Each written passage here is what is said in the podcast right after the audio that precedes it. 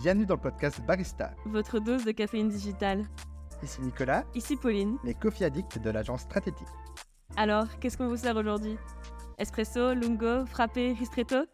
Toutes les recettes sont bonnes pour vous partager l'actu du marketing digital et les backstage de notre vie d'agence. Santé. Et surtout, Bonne pause café Bonjour Pauline, bonjour Robin, bonjour à tous. salut, à Salut. tous.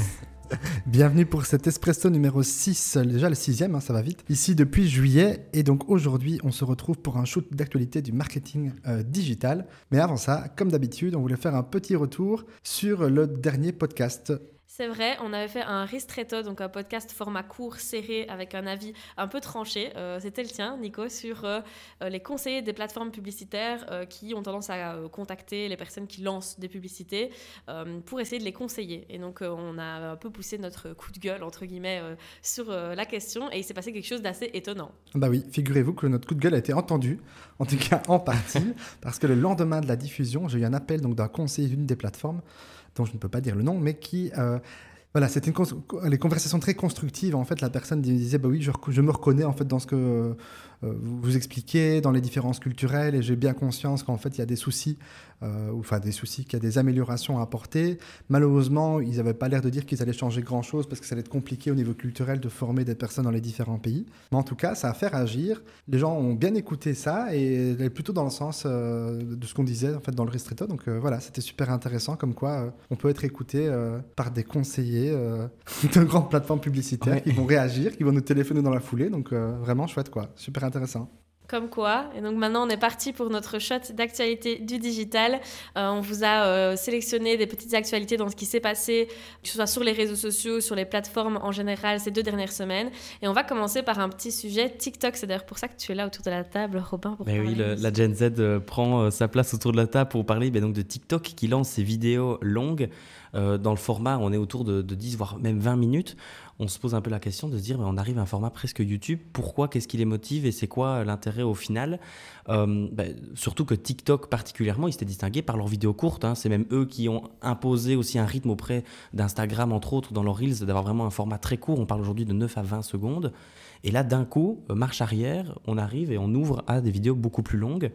Euh, moi, je pense que la question qu'on doit se poser, surtout au niveau de l'impact publicitaire, est-ce qu'il n'y a pas quelque chose derrière? Oui, la réalité, c'est que euh, dans des vidéos qui font, comme tu le dis, entre 9 et 20 secondes, ça va être compliqué d'insérer des publicités avant ou après. Ils nous le mettent hein, sous d'autres TikTok et quand on scrolle, on quitte la publicité, on arrive sur d'autres vidéos, mais donc ça permet pas euh, finalement de capitaliser sur les vues de la vidéo. Et donc l'idée, forcément, d'allonger les vidéos, c'est de pouvoir insérer des publicités dans le contenu. C'est ça, faire du contenu euh, mid-roll, comme on dit, donc qui vont se diffuser au cours en fait de la diffusion de la vidéo. Et en fait, c'est euh, comme, bah, comme ce qui se passe actuellement bah, sur du YouTube, justement, euh, même aussi sur, bah, sur de l'Instagram, sur des réels longs, euh, ça peut être le cas, sur Facebook aussi. Donc on voit en fait qu'ils rattrapent juste le retard qu'ils avaient sur les autres plateformes. Quoi. Ce qui est un peu dommage, je trouve, c'est que ce qui les distinguait, c'était justement les formats courts. Ouais. Et finalement, ils vont venir euh, imiter ce que font les autres pour rentrer dans la même dynamique que les autres. Mais ils ont eu du mal à trouver leur business model Ouais. aussi, hein, d'un point de vue publicitaire, donc euh, ça peut se comprendre. Euh, et c'est vrai que ça a aussi un impact sur euh, les créateurs sur la plateforme. Oui, je pense qu'il y avait aussi le fait que c'est un modèle qui n'est pas rémunérateur vraiment euh, maintenant, d'où le fait qu'on voit beaucoup euh, des créateurs de contenu TikTok qui essayent d'emmener du contenu ailleurs euh, sur soit ils créent un site, soit ils créent une agence, soit ils envoient vers Instagram ou justement YouTube. C'est intéressant de pouvoir pour TikTok qui aime bien centraliser l'activité et garder les gens sur la plateforme, de pouvoir aujourd'hui pouvoir les rémunérer et ça se fait par ces publicités qui vont rentrer différemment, autre que par la création de contenu sponsorisé par les plateformes sur leur propre réseau. Euh, ici, on peut rentrer carrément dans le contenu des créateurs avec ces publicités-là. Donc effectivement, on se rapproche du, du- du modèle économique, on va dire, de YouTube, mais au bénéfice des créateurs. Et ça va leur donner évidemment envie de rester sur la plateforme. D'ailleurs, euh, ils constatent déjà maintenant, les créateurs, que quand ils publient une majorité de vidéos qui font plus d'une minute, il y a un réel impact sur leur engagement et sur leur gain d'abonnés. Donc euh, forcément, c'est tout bénéf pour eux aussi de se plier au Ouais. jeu euh, des vidéos qui sont poussées par la plateforme. Vous voyez une vidéo là-dessus, je crois que c'est hier, et, et en fait c'était vraiment chiffré, quoi. ils ont fait le test avec euh, deux TikTok, une vidéo plus courte, une vidéo plus longue, et Mhm. tu vois vraiment qu'il y avait un impact super important sur le nombre d'abonnés, sur le gain d'abonnés, et sur la croissance de la communauté, ce qui va Mhm. pousser aussi les créateurs à se lancer dans ce nouveau format. Quoi. En Super même temps, intelligent. euh, on est sur une logique aussi où en 9 secondes d'un contenu d'une personne, est-ce qu'on peut vraiment créer un lien avec cette personne-là, que ce soit son nom, son contexte, son décor? Donc on est vraiment sur, on consomme du contenu. Ici, on peut vraiment beaucoup plus rentrer dans cette création de, de, de communauté, de relations, comme on a sur YouTube, où on a un vrai attachement avec certains YouTubeurs. est-ce qu'on n'arriverait pas du coup à recréer ça avec des vidéos plus longues sur TikTok? Donc je pense que le bénéfice est là aussi niveau utilisateur. Donc on l'a. Et tu dis ça aussi parce que toi, tu, affectionnes beaucoup les vidéos plus longues et les contenus plus longs en général. Oui, c'est vrai, c'est vrai. Mais parce que en fait, c'est en fait, par rapport à ce que dit Nico, la façon de consommer le contenu, je vais chercher deux expériences différentes sur TikTok.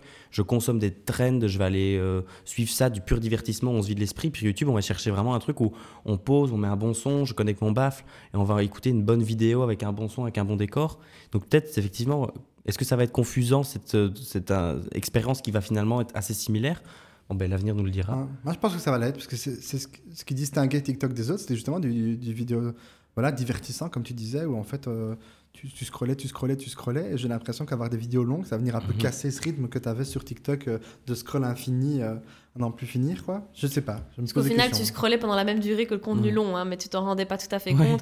Et c'est vrai que d'un point de vue peut-être un peu plus philosophique, ce qu'on constate avec une actualité comme celle-là, c'est qu'il y a un vrai clivage qui est en train de se créer entre ces vidéos très courtes où on consomme du contenu très très rapidement à pas très très haute valeur ajoutée, si ce n'est bah, le divertissement, et à côté bah, des formats beaucoup plus longs comme les podcasts euh, qui vont tendre à s'allonger. Et euh, c'est une vraie question de se dire, bah tiens, euh, est-ce on va aller vers l'un, vers l'autre, les deux? Est-ce qu'ils vont cohabiter ou est-ce qu'on va trouver un juste milieu à un moment? Mais c'est vrai que c'est une tendance qui se dessine. quoi. On le sait, les réseaux sociaux, dans leur forme structurelle, elle évolue tout le temps, elle évolue constamment. Et les créateurs de contenu qui aujourd'hui sont distingués, c'est ceux qui ont répondu le plus vite possible aux, aux nouveaux algorithmes, aux nouveaux fonctionnements, parce que c'est ce que l'algorithme va booster en disant tu as voulu jouer le jeu de mon innovation, eh ben, je te récompense avec des vues. Et donc au final, parfois, c'est dans l'inverse les créateurs de contenu qui vont eux-mêmes tenter des nouvelles choses, ça va se généraliser, ça va devenir un effet de mode, ça va devenir un algorithme et ça va récompenser toutes ces personnes qui sont mouillées.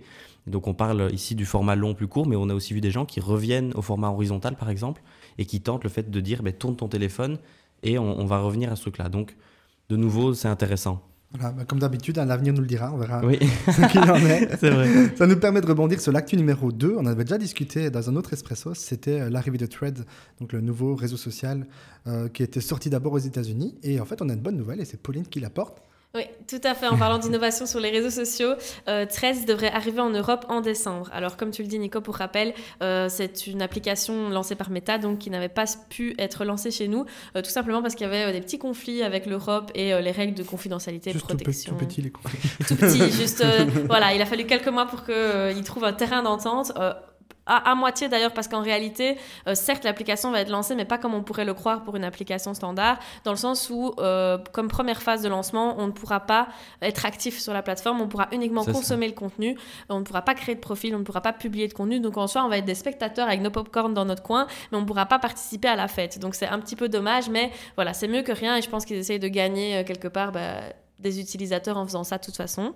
Ouais, on l'est déjà. Je ne sais pas si vous, vous avez ça dans vos comptes, dans vos flux, euh, dans votre feed Instagram, mais moi j'ai déjà des extraits euh, de threads qui sont dans deux publications, quoi. Ah ouais, et, pas euh, encore du tout, non. Ah, c'est fou, parce que moi j'en ai déjà, et en fait j'ai envie de cliquer dessus, c'est ça qui est fou. C'est que j'ai vraiment l'envie de, de, découvrir le contenu, puis je me rends compte, je me suis rendu compte après que c'était du thread, et je me dis, mais qu'est-ce que je vais faire tu vois? Je peux pas aller le voir, je peux juste le consommer, c'est très frustrant en fait. C'est vrai que ça soulève la question, c'est euh, au final, est-ce que cette application elle marche dans le reste du monde avant d'arriver chez nous? Est-ce qu'on peut s'attendre à ce qu'elle fonctionne chez nous, du coup, par extension? Alors euh, ce qu'on peut dire, c'est qu'il y a 73 millions d'utilisateurs mensuels actuellement, donc il y a un, un certain succès en termes de, de, de, la population qui est dessus, euh, mais euh, de ce que j'ai pu lire au niveau des avis des, des Américains notamment qui l'utilisent, c'est que c'est un peu perçu comme une pâle copie euh, de Twitter ou de X, comme vous décidez de l'appeler, euh, qui a euh, bien, bien plus d'utilisateurs à l'heure actuelle, euh, mais qui est dans la tourmente en ce moment par rapport aux propos d'Elon Musk qui voilà, qui est toujours border. Et donc, il y a beaucoup de gens qui mmh. décident de le boycotter. Donc, peut-être que ce serait une opportunité pour Threads finalement. Ouais, moi, clairement, je me dis ça. Je me dis que ça va être une super opportunité pour eux. Euh, c'est le bon moment en fait, c'est le bon timing. Si tu voulais tuer Twitter à un moment, enfin Twitter, ouais. euh, X à un moment, c'était le bon moment quoi. C'était maintenant ouais. qu'il fallait sortir un truc. C'est un peu le même effet qu'avec Signal euh, qui voulait remplacer Messenger en disant regardez le problème de confidentialité, ben, regardez l'application qu'on crée qui est beaucoup plus sécurisée. Ils avaient bien répondu en expliquant qu'avec WhatsApp c'était crypté, et donc ils avaient réussi à garder un maximum de personnes, mais il y a eu ce vrai effet où c'est le bon moment de lancer une plateforme quand une autre forcément est décriée. C'est vrai, c'est le moment et en même temps, on, peut craindre le même effet d'annonce qu'il y avait eu aux États-Unis ou partout dans le monde, ailleurs que chez nous.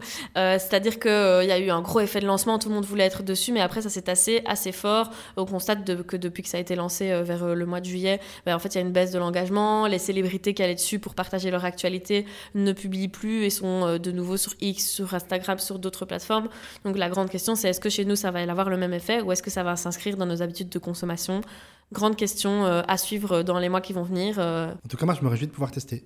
Je me réjouis de pouvoir Mhm. euh, aller au-delà de la consommation, mais vraiment créer un contenu, voir euh, voilà ce que ça donne. Euh, moi, je me suis complètement désintéressé de X depuis longtemps. Pourtant, j'ai un compte, euh, et j'y vais en fait pour suivre des actus, de, mais j'y vais plus pour créer du contenu, alors qu'avant, j'y créais du contenu.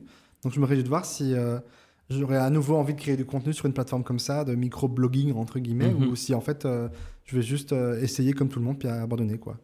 Voilà. Et alors, la dernière actu, peut-être? Euh, Dernière actu, alors c'est une actu dont on parle beaucoup dans les différents podcasts, mais qui revient encore une fois allez, à l'avant de l'actu, c'est l'automatisation notamment bah, des campagnes Meta et Google, avec, comme d'habitude, l'arrivée de l'IA dans ce genre de campagne. Et euh, la dernière annonce en date, c'est l'annonce de Google, qui a annoncé bah, hier, à date d'enregistrement du podcast, qu'ils allaient sortir donc une nouvelle IA, enfin une évolution de, l'IA sur laquelle ils travaillaient, qui s'appelle Gemini, et qui, sur papier en tout cas, dans les chiffres qu'ils ont publiés, dans des benchmarks qu'ils ont publiés, va être euh, plus avancé et plus concur enfin, très concurrentiel par rapport à GPT-4, donc GPT-4, qui, euh, qui était euh, la référence absolue, entre guillemets, à ce niveau. Quoi. On voit déjà que dès le départ, euh, c'est une IA qui va pouvoir gérer texte, code, audio, images, vidéo. Donc il n'y a pas cet effet qu'il y a eu pour ChatGPT d'évolution que c'est venu par la suite. Là, on est direct avec le, le full package en quelque sorte. Et effectivement, on le voit que sur certains points, il se démarque, en tout cas de ChatGPT. Ouais, et ce qui va être intéressant, je trouve aussi, c'est que pour la première fois, ça va pas d'un outil unique comme, comme un peu ChatGPT peut l'être, avec une interface unique, enfin que tout le monde connaît. C'est que eux ont pris le parti en fait d'intégrer leur IA dans les outils existants. Donc l'idée, ça Ouais. va pas être, euh, ouais, il va y avoir un outil à part qui va être développé, mais ensuite- après ils vont intégrer, venir intégrer tous ces petits bouts d'IA dans des outils, dont les ads, qui vont vraiment être révolutionnés en la matière, quoi. Et ça, on le sait, ça fait déjà un petit temps, hein, de plus en plus que euh, au niveau des ads, que ce soit chez Meta, que ce soit chez Google, on a de moins en moins la main sur la partie créa, la partie création. On automatise de plus en plus les choses. Maintenant, Meta a annoncé qu'ils allaient développer donc un outil pour générer des visuels pour ceux qui n'en avaient pas, entre guillemets. Euh, Google a annoncé pareil. Google a déjà rédigé les annonces, les textes d'annonces, etc. Donc on va vers une évolution où en fait la partie créative, la partie vraiment setup de campagne va être de plus en plus effacée au profit de la partie plutôt euh, stratégique et gestion, quoi, finalement. Leur objectif, c'est qu'en fait, on puisse lancer une campagne en quelques clics, même quand on s'y connaît pas forcément, Ouais. parce que tout va être automatisé pour nous. C'est ça. En, gros, l'idée, c'est d'arriver à ça. Quoi. Quand tu vois déjà les campagnes, euh, notamment les campagnes Performance Max, donc qui sont les dernières campagnes sorties chez Google et Demand Gen, c'est des campagnes où en fait, euh, il y a très peu de manuels. quoi. C'est tout automatisé. C'est tu fournis une série d'assets, ils appellent ça, donc des composants, hein, des images, des vidéos, des textes, etc. Et en fait, c'est Google après qui va composer et qui va créer au mieux des visuels, des pubs qui vont venir se mettre à différents placements très intelligents, euh, etc., sur base des données qui vont venir alimenter tout ça. Ouais, c'est la grosse différence avec ChatGPT qui, lui, n'a rien comme, euh, on va dire, euh, logiciel ou comme outil qui est déjà utilisé en tant que business. C'est-à-dire que ChatGPT, on peut l'utiliser comme une étape dans la création du contenu, mais on doit forcément ramener vers Meta, vers Google ou autre. Et donc ici, ils, ils viennent d'intégrer Canva, j'ai vu euh, ChatGPT. Donc ils essayent de s'approprier une, une plus grande étape, enfin une plus grande partie de la création de contenu. Et au final, c'est eux qui ont l'avantage parce que s'ils arrivent à avoir ça, ils ont tout le parcours complet de la création d'une campagne. C'est ça. Mais en fait, on est déjà dans les outils, donc pour nous, ça va rien changer. Ouais. Ça va juste être un bouton en plus dans l'outil. Et Meta, ça va être pareil. Donc, ils vont vraiment euh, reprendre le dessus, en tout cas, dans nos métiers, un métier vraiment marketing, euh, publicité, etc. en ligne. Ça va vraiment être une révolution en la matière. Donc, on verra ce que ça donne, quoi. Et qu'est-ce qu'on en pense, nous, en tant qu'agence, du coup? Ah bah du coup, euh, c'est vrai que c'est une grosse question. Parce que c'est... En tout cas, aujourd'hui, la full automatisation n'est pas encore possible. hein. Donc, on ne peut pas encore euh, dire à Google, tiens, voilà mon budget, fais ce que tu veux avec et génère-moi des résultats. Donc, il y a toujours une partie euh, qui reste entre nos mains. Quoi. Et dans la partie qui reste en notre- entre nos mains, ce que moi, je, je garde surtout en tête, c'est que la partie stratégique, un outil ne peut pas encore le faire. Quoi. Ce qui est développé actuellement par Google et par Meta, c'est des outils qui vont soutenir la création de contenu, mais qui vont pas te dire euh, où il faut aller, sur quel canal il faut aller, quel budget il faut y mettre, euh, comment scaler, comment améliorer ta croissance. Ça va rester dans les mains du campaign manager ou du Mhm. stratège digital qui va réfléchir à tout ça euh, en amont. Quoi. Euh, et donc finalement, la connaissance des outils et les compétences, bah, les, plateformes vont venir t'aider euh, à le faire. hein. Allez, concrètement, si tu ne savais pas faire de visuel, maintenant tu pourras le faire mhm. en deux clics. Quoi. Par contre, toute cette partie stratégique et l'utilisation de ces compétences, ça, ça va rester entre les mains des agences. Quoi. clairement. et donc, on va devenir beaucoup plus des personnes qui vont devoir analyser des choses, je pense, analyser des données, euh, et qui vont être aidés d'ailleurs par d'autres IA pour analyser ces données, qui vont venir optimiser les campagnes, qui vont venir euh, donner des stratégies sur comment développer le budget, où mettre le budget, etc.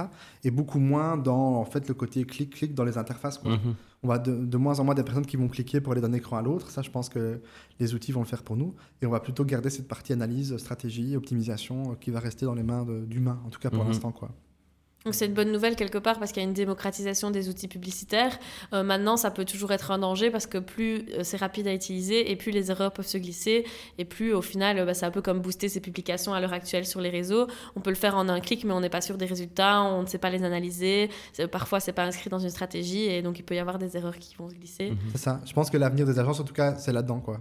Moins dans la partie créa, même si on va garder une partie créa mais euh, vu l'évolution actuelle des, IA, ben, on va de, de, plus en plus, euh, en tout cas, nous aider des IA pour, euh, mm-hmm. pour la partie créative et de plus en plus garder notre temps en fait, pour la partie stratégie, analyse. Et, et pendant Black Friday cette année, j'ai jamais vu autant de, de contenu généré par des, des, IA parce qu'on le voit, on voit vraiment cette différence, cette touche-là.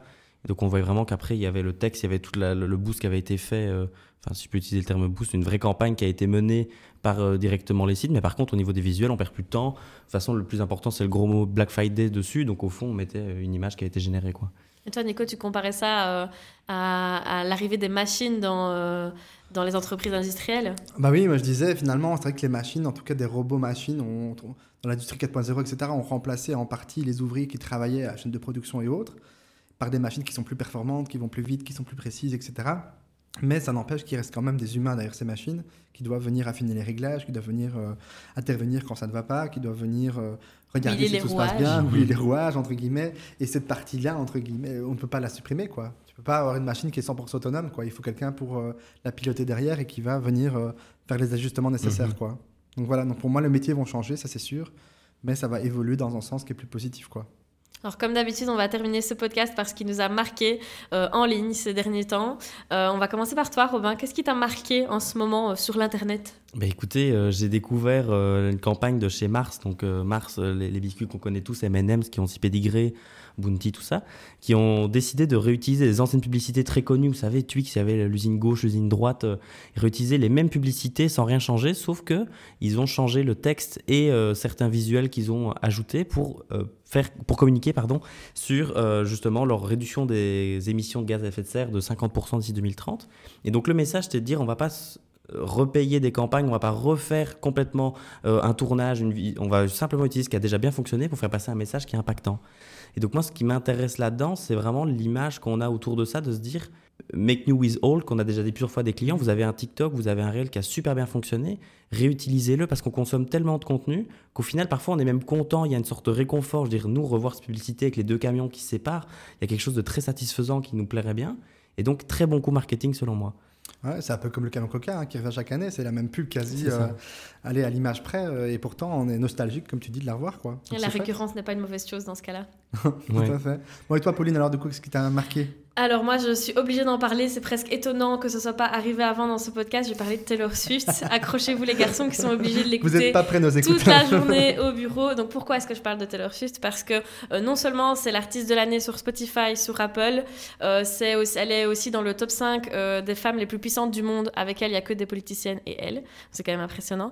Mais c'est aussi la personnalité de l'année du Time. ça vient tout juste de sortir. J'en parle pourquoi? Bah Parce qu'aujourd'hui, je pense que c'est la célébrité qui a la communauté la plus active et la plus engagée euh, au monde, dont je fais partie au cas où c'était pas évident. Euh, et donc pourquoi, selon moi, c'est parce qu'elle euh, elle fait participer cette communauté qui doit résoudre des puzzles, dénicher des easter eggs. On est vraiment acteur en fait de, sa carrière, de, de sa musique. et ça, c'est quelque chose qui fait que forcément la communauté est super active et qu'elle lui rend bien à Taylor Swift puisqu'elle a un buzz inépuisable sur TikTok. Toutes ses chansons ont au moins une partie qui à un moment donné vont devenir un son tendance. Donc elle a très bien compris tous les rouages finalement de comment est-ce qu'on fait pour qu'on ne fasse que parler de nous euh, sans arrêt. Euh, donc je trouvais que c'était euh, une actu qui est quand même intéressante à soulever. Moi j'ai une question, Pauline. Est-ce que c'est elle qui est derrière tout ça ou est-ce que c'est une agence de com qui est derrière tout ça? Mhm. Alors il est évident qu'elle est entourée d'une équipe, elle est loin d'être toute seule, mais je pense qu'il se passe quand même beaucoup de choses dans sa tête et qu'elle a beaucoup de contrôle sur ce qu'elle fait parce que ça reste très personnel ce dont elle parle, c'est sa musique, hein, c'est sa vie, c'est ses relations, voilà, ses, ses, constats sur la vie. Donc je pense qu'il y a quand même quelque chose de personnel là-dedans.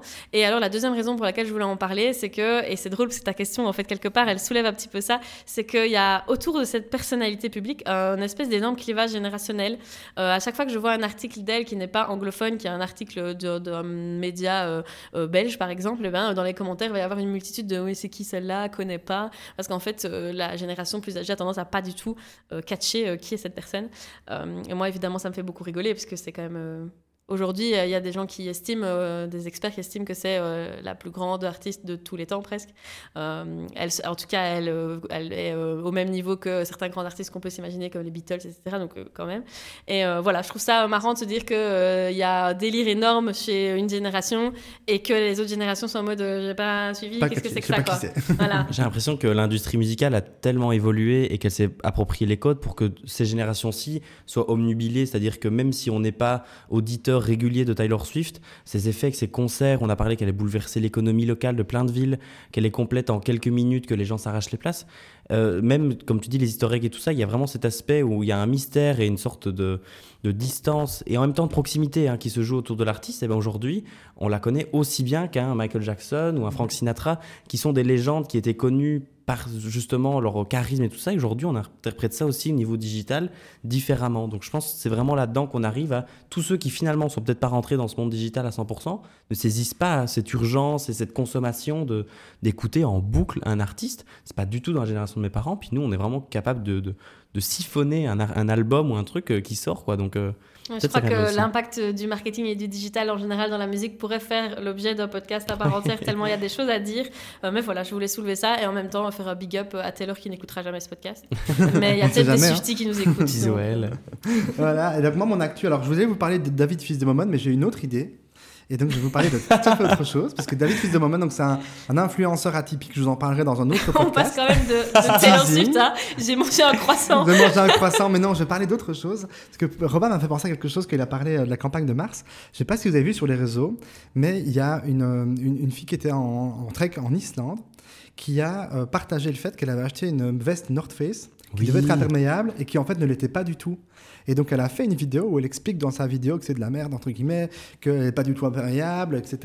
Et euh, on aurait, enfin, l'algorithme des réseaux sociaux a fait que cette vidéo a buzzé mais de fou, elle a fait des millions de vues. Et ce qui est génial là-dessus, c'est que North Face a réagi dans, dans la foulée et ils ont en fait envoyé un hélicoptère. Je sais pas si vous avez vu ce truc. Ouais, moi j'ai vu, j'ai vu, c'est incroyable. Ils ont envoyé un hélicoptère avec une veste parce qu'elle disait dans sa vidéo, euh, la moindre des choses, ce serait de, revoir votre produit et de m'envoyer une veste qui est vraiment imperméable.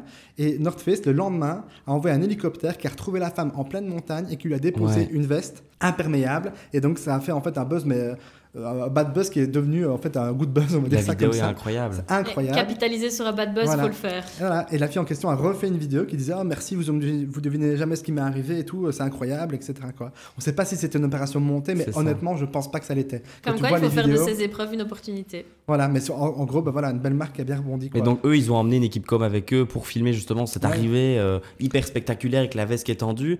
Et il y a peut-être moyen, effectivement, d'avoir décrédibilisé un ancien produit pour mettre en avant un nouveau. Incroyable. Et donc, on le sait pas et en même temps, c'est pas grave parce que c'est tellement, c'est tellement du génie.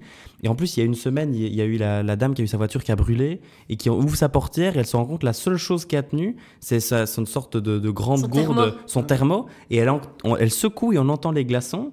Et pareil, euh, du coup, la marque a réagi en offrant une voiture à la dame. Et pareil, buzz énorme. Mais je veux dire, c'est inestimable ce genre de coup de pub puisque complètement. Il y a une voiture qui a été brûlée pour montrer ça, donc c'est génial. Mais tu te demandes toujours maintenant, je trouve, si c'est entre guillemets coup préparé ou si c'est vraiment spontané, quoi. Moi, qu'importe en réalité, tant que ça fait vivre des ah émotions, que ça raconte de belles histoires. J'adore. Bon, on va rester là-dessus. Je crois que c'est une bonne fin. Allez, on se donne rendez-vous pour un prochain podcast dans 15 jours. À bientôt. À bientôt. À bientôt.